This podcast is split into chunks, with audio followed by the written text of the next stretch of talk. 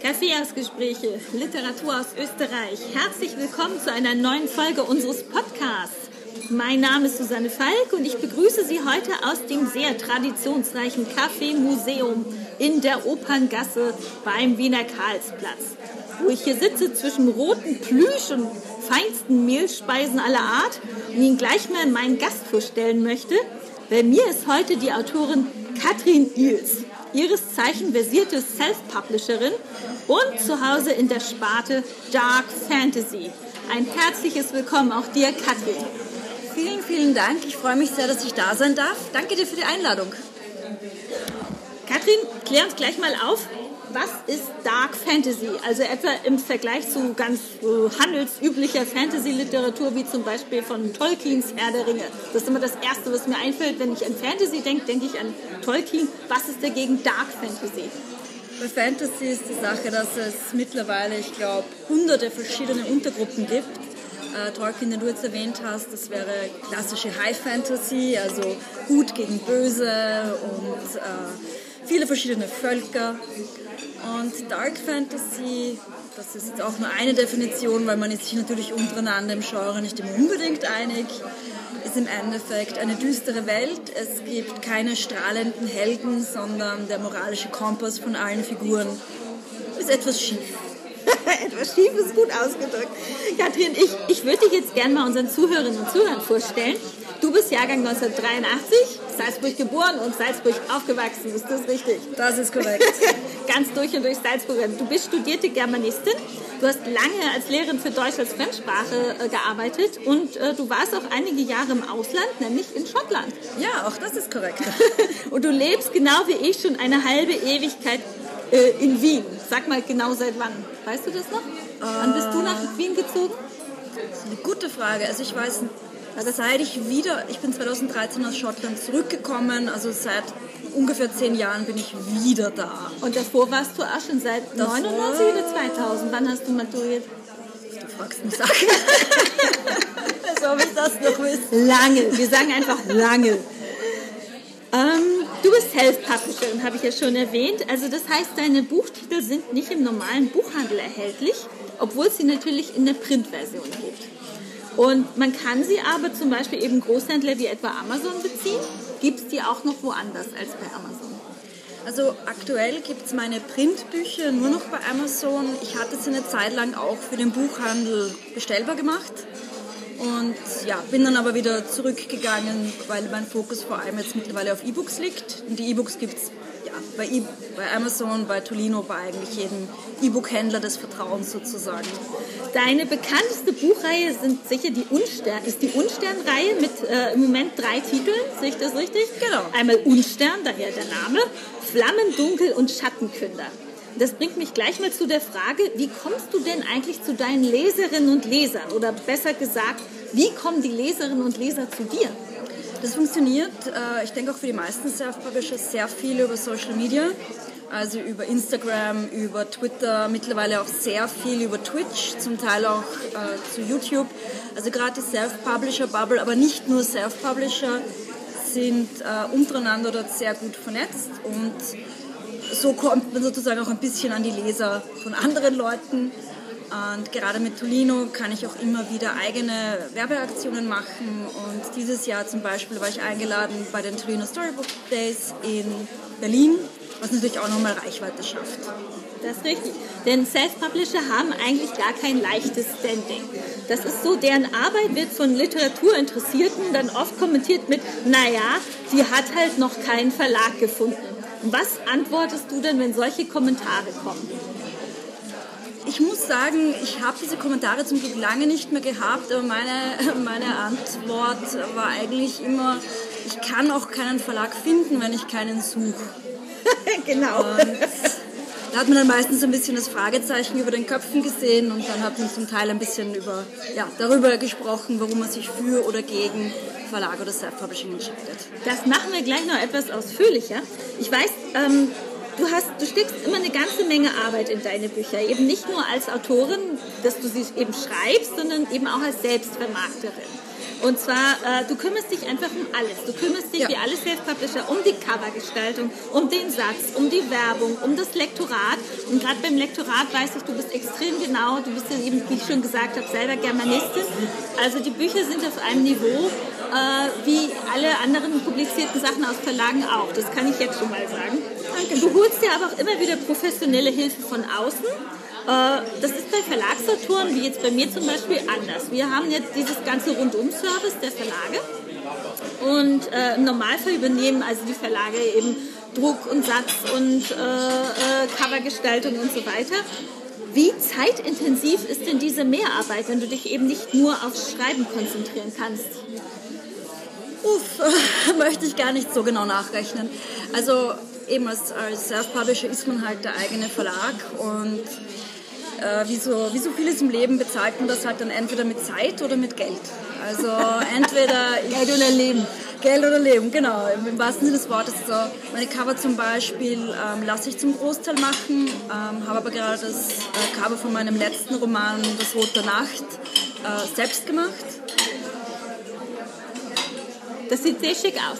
Dankeschön. Das, das knallt richtig gut und fällt auch sehr auf. Überhaupt fallen deine Cover sehr auf und man merkt eben, das ist mit viel Liebe und auch mit viel Können gemacht. Weil ich glaube, auch über die Jahre erwirbt man natürlich noch sehr viel mehr an, an Wissen äh, und, und, kann sich immer mehr selber einbringen in das, was man, wo ihr das Herz für schlägt. Ne? Absolut. Ich meine, das Angenehme ist natürlich, dass man total flexibel ist. Also man kann nicht nur sag mal, schreiben, worauf man gerade auch zum Teil sehr spontan Lust hat oder auch einmal bei Kurzgeschichten, Anthologien sich mit ein paar Leuten zusammenzureden und das dann eben einfach zu machen, ganz, ganz stumpf gesagt. Äh, es ist auch ein Ausprobieren im Marketingbereich möglich. Man probiert einmal verschiedene Plattformen aus, äh, verschiedene Werbeaktionen. Ich muss da wieder Tolino äh, erwähnen, die, wann war das? 2020, noch vor dem Ausbruch der Pest. Ähm, das, die Pest, die Pest, kommt die Pest vor bei dir? Ja, oder? Äh, nein, Was? tatsächlich nicht. Aber ich muss sagen, da habe ich... Von wegen Dark, Dark, Dark Fantasy. Ja, ja, es gibt genug Blutgemetzel äh, und wie gesagt, moralisch eher, sag mal, nicht unterstützendes, äh, aber die, die Pest habe ich tatsächlich ausgespart. Ähm, ja, aber wo es zum Beispiel, wo wir das Blutfest veranstaltet haben mit anderen Self-Publisherinnen, die eben auch im Bereich Vampir und Werwolf veröffentlicht haben. Okay. Du, lass uns mal konkret über Zahlen reden, weil es, glaube ich, ganz vielen Zuhörerinnen und Zuhörern in Deutschland gar nicht so bewusst ist, wie Auflagenzahlen in Österreich aussehen. Man denkt aber, Verlag ist Verlag und bei Verlag fallen ganz vielen Zuhörerinnen und Zuhörern sicher die großen Namen erstmal ein. Das sind dann Piper und Rowold und BTB äh, oder Hansa. Das sind Großverlage in Deutschland, die es so in Österreich gar nicht gibt. Das österreichische Verlagswesen sieht ganz anders aus. Es gibt in Österreich tatsächlich im Gegensatz zum Beispiel zur Schweiz, die ja noch wenigstens Diogenes haben, gibt es in Österreich keinen Großverlag. Das österreichische Verlagswesen besteht aus unheimlich vielen Kleinverlagen. Das sind oft ein, zwei, drei, vier, manchmal fünf Mannbetriebe, selten drüber sind alle sehr engagiert, aber die würden nicht existieren, gäbe es so etwas wie eine Verlagsförderung nicht.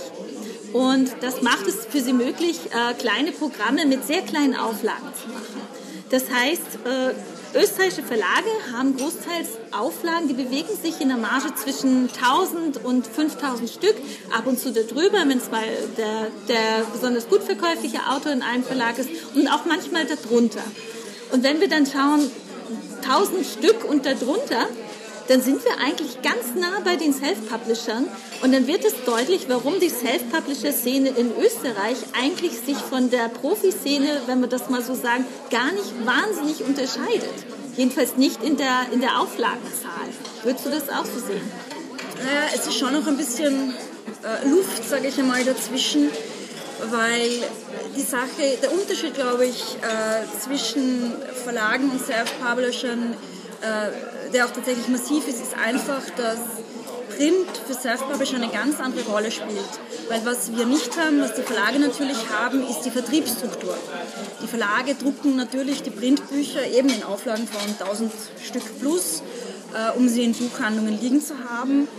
Während es als Self-Publisher natürlich so ist, dass, sag ich mal, nur wenige Buchhandlungen äh, gerne zusammenarbeiten. Also immer die Frage, wenn ich nicht verkaufe, äh, wie funktioniert das dann mit der Rückgabe und so. Das gibt es ja auch, das ist bei Verlagen ja auch nicht anders.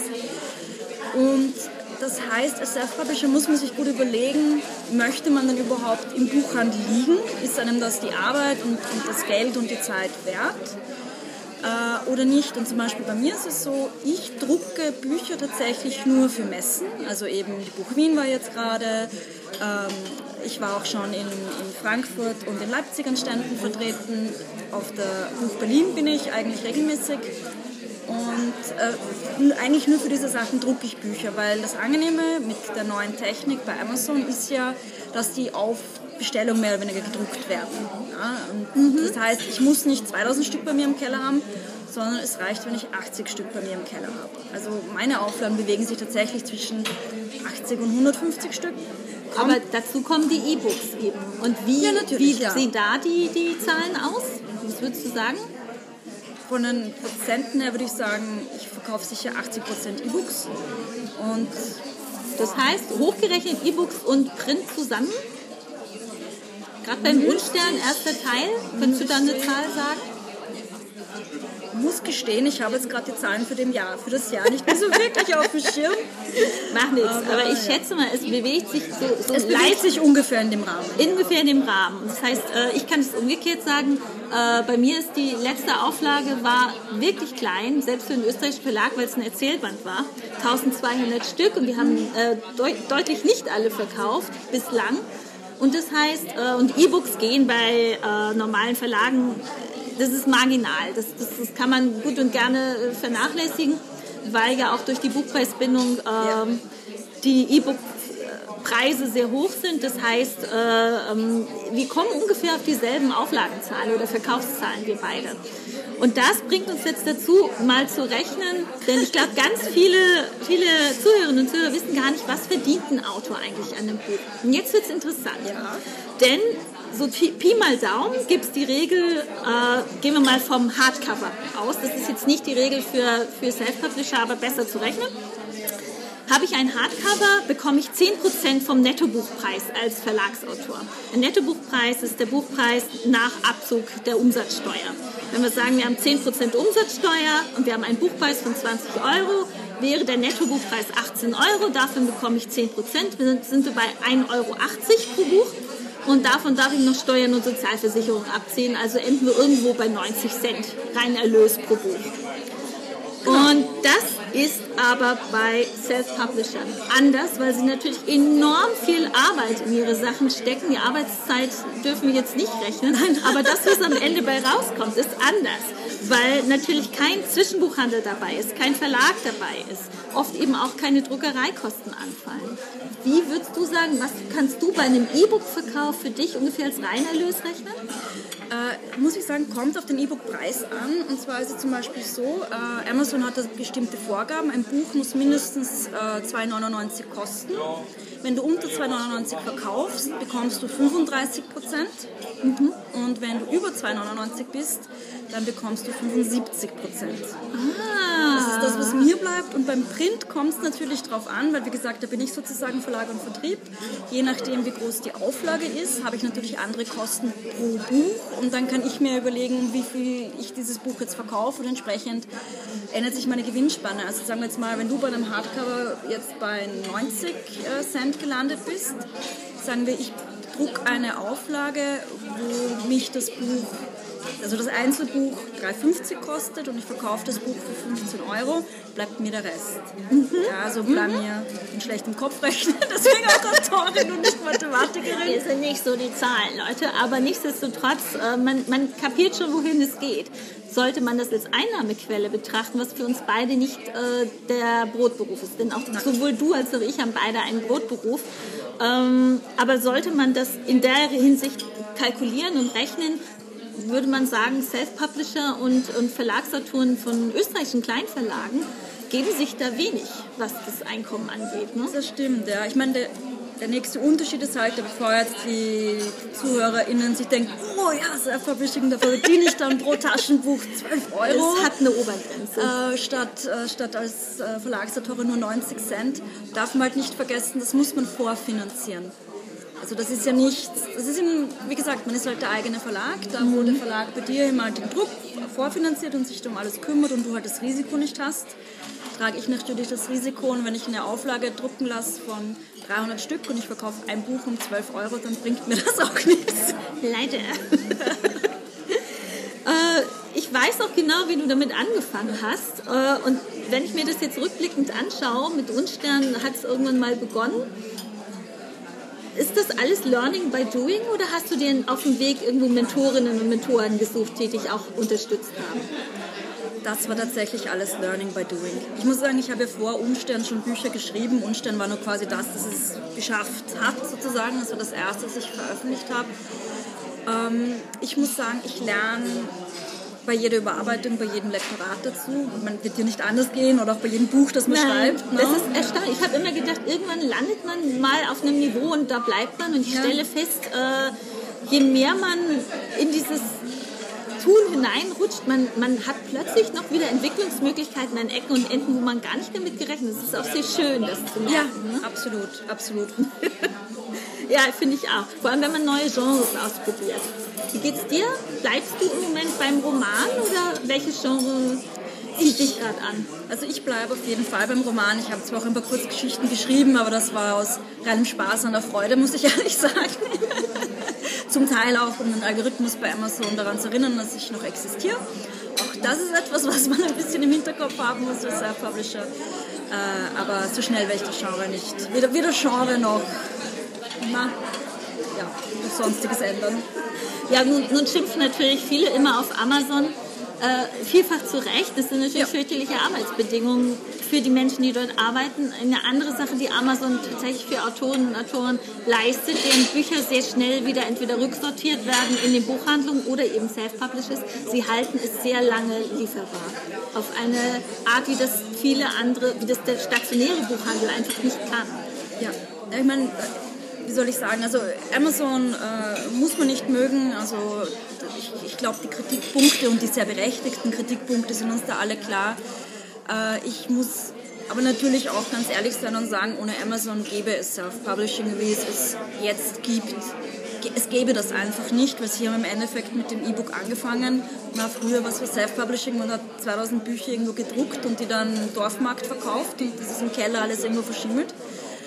Und äh, durch das E-Book wurde es ihm möglich, auch eben ohne dieses Print zu veröffentlichen. Mhm. Und eben durch, durch dieses Print on Demand ist, ja, natürlich mit den mit den Lagerräumlichkeiten und auch mit der Vorinvestition sind da ganz andere Möglichkeiten da.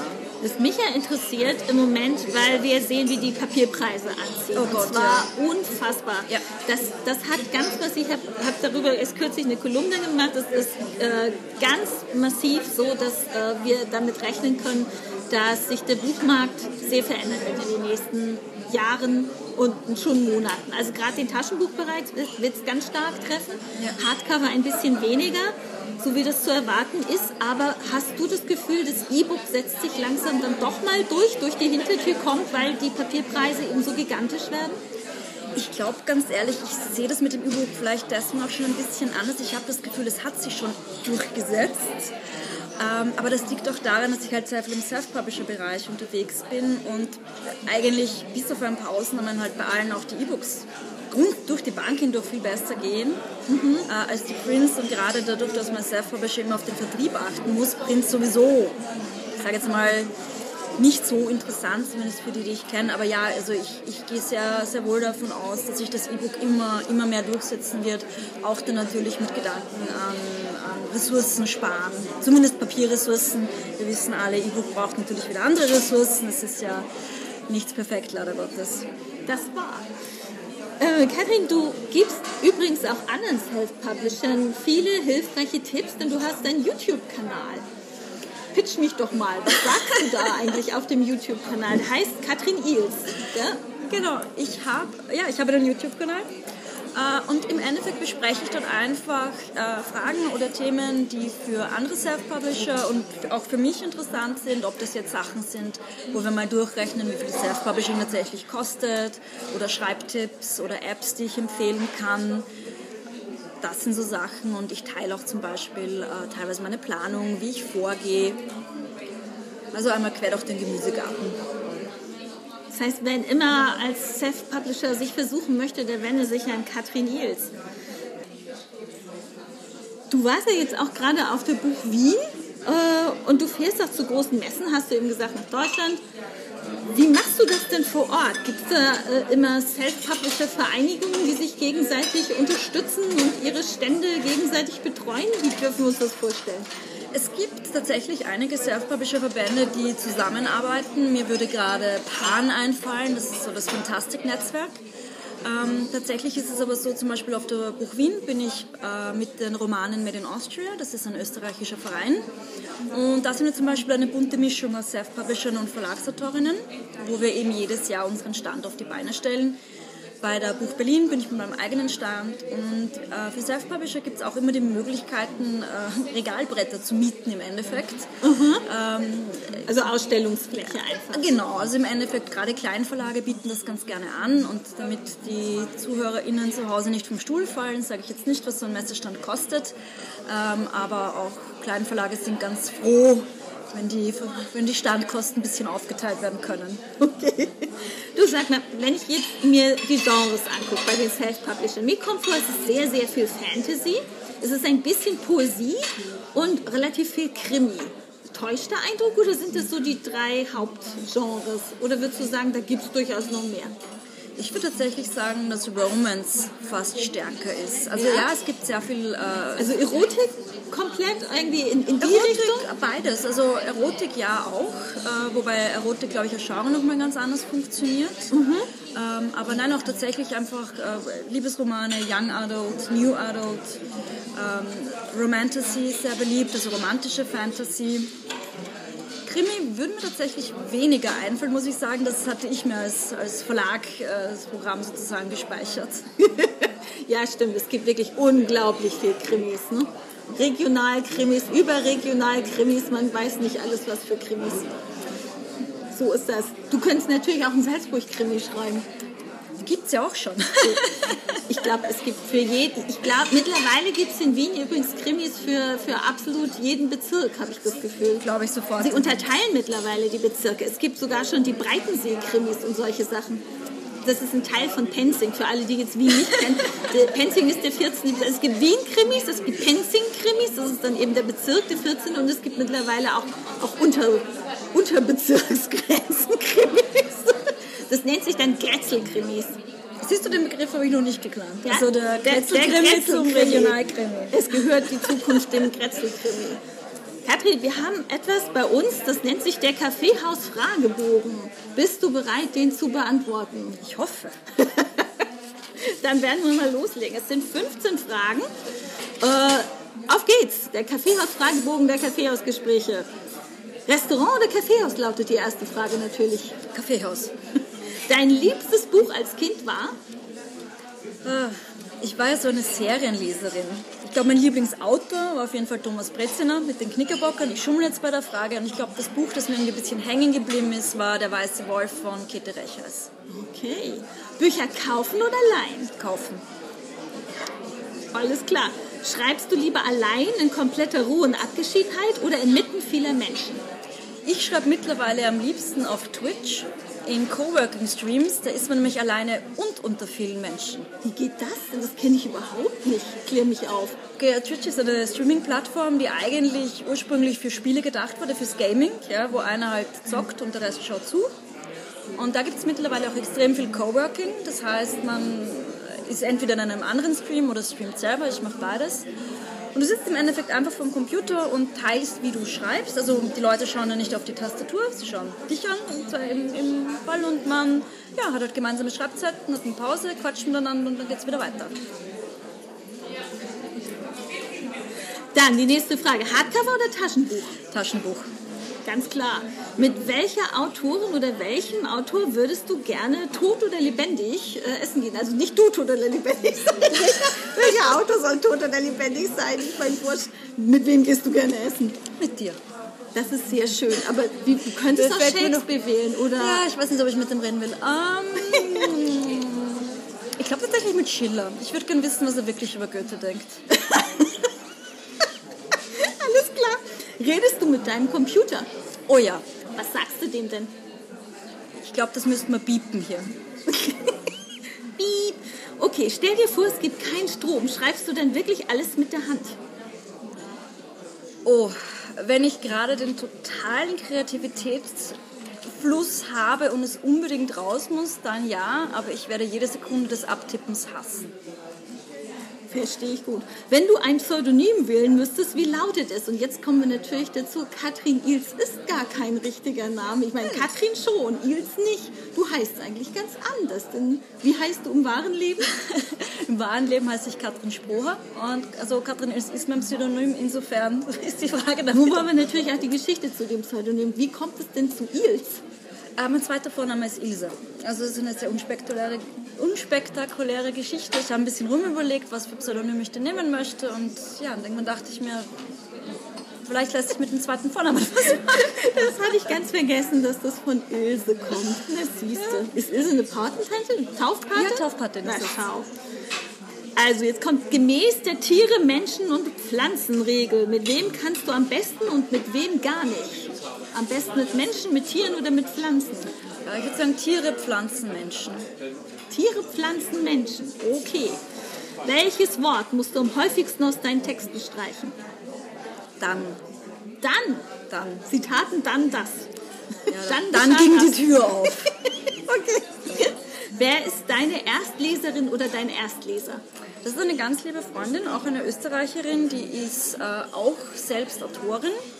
Und die nimmt mir mein Buch immer als erste auseinander, bevor es dann meine Lektorin auseinandernehmen darf.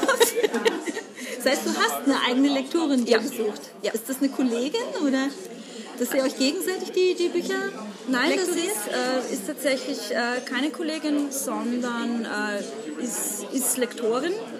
Allerdings leider nicht mehr hauptberuflich. Ich darf noch bei ihr bleiben und ich hoffe auch noch länger. Okay. Darf man Bücher wegschmeißen? Ja, äh, ich würde tatsächlich sagen, also im Sinne von, wenn sie völlig mottenzerfressen sind, dann darf man sie gerne wegschmeißen. Da gibt es übrigens eine ganz tolle Dame, die mir jetzt nicht einfällt, die macht aus alten Buchdeckeln Handtaschen, die war auch auf der Buch Wien. Handtaschen. Die schauen so schön aus, aber sie sind leider halt auch nicht günstig, aber sie sind so schön. Ich kenne Weihnachtsschmuck, also äh, Baumschmuck Ja. quasi aus, aus schönen alten Nein, Seiten, die man dann immer liest und fragt, was, was steht auf meinem Stern quasi. Nee, die macht richtig, richtig schöne Handtaschen aus alten Buchdeckeln. Na, was man da alles machen kann. Und natürlich, wenn die Inhalte entsprechend ungut sind, dann darf man das auch Dann in die Tonne klopfen. Du kannst nur ein Buch bis zum Ende deines Lebens immer wieder lesen. Welches wählst du? Ich glaube, das wäre Desiree von der Annemarie Selinko. Letzte Frage. Milch oder Zucker? Im Café? Generell. Zucker. Katrin, ich danke dir für das Gespräch. Vielen Dank, dass ich da sein durfte.